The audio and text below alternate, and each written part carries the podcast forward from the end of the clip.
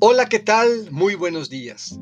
Te saludo fraternalmente y te invito a que juntos iniciemos el mes de agosto acompañados de la palabra del Señor que nos ilumina y alimenta.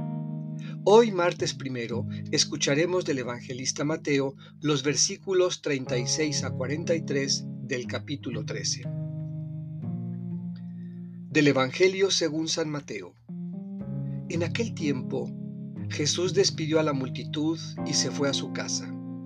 Entonces se le acercaron sus discípulos y le dijeron, Explícanos la parábola de la cizaña sembrada en el campo.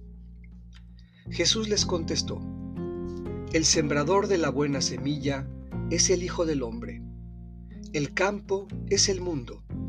La buena semilla son los ciudadanos del reino. La cizaña son los partidarios del demonio. El enemigo que la siembra es el demonio.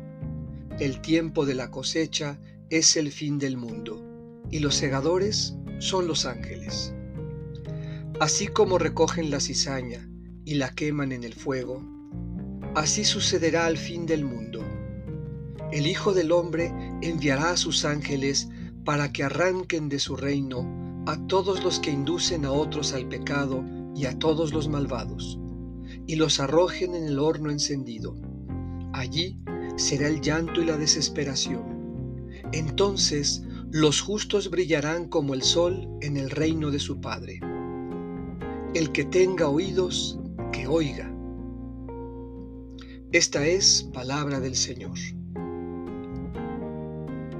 Meditemos. ¿Cómo nos reconocen los demás?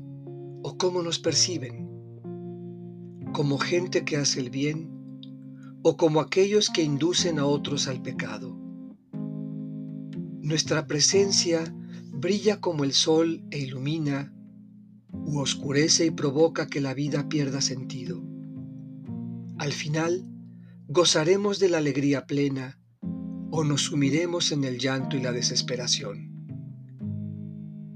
¿Qué camino has elegido vivir?